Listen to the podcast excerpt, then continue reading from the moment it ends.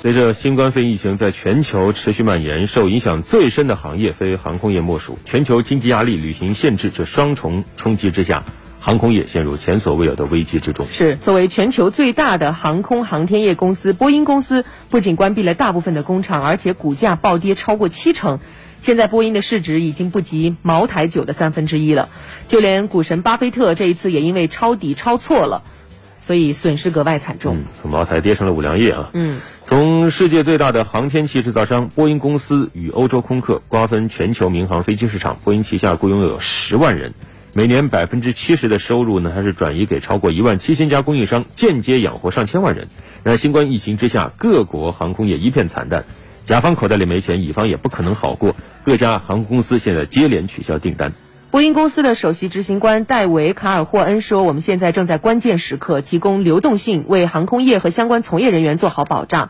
这样呢，当复苏来临的时候，才能够跟上节奏。”据说，目前波音正在寻求六百亿美元的美国政府救助，同时还宣布将会暂停向股东派发股息，直到另行通知。波音的遭遇呢，是全球航空业一个缩影。随着新冠肺炎疫情全球蔓延，各国陆续发布禁航政策，全球航空业都在窘境中。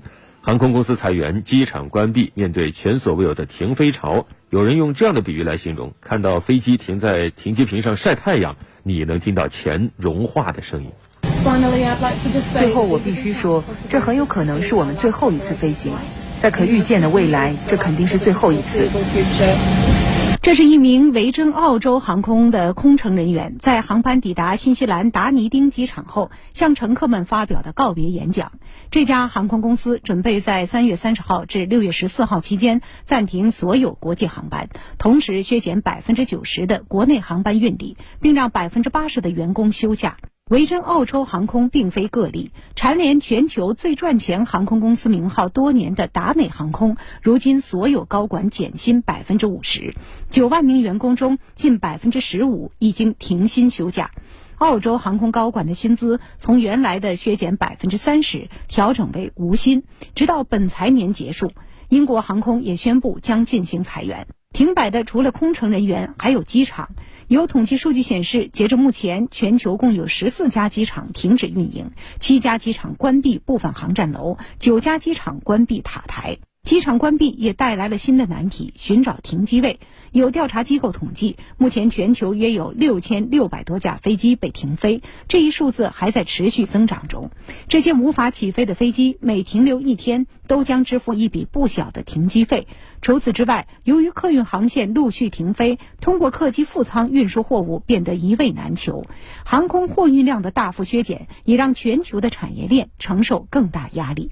危机之下，航空公司一面降薪裁员，险中求生，一面另辟蹊径，节流开源。大韩航空从三月十三号开始使用客机载货，在满足货运需求的同时，减少飞机停场费用。面对日益紧张的疫情局势，寻求政府的援助成了各航空公司生存的救命稻草。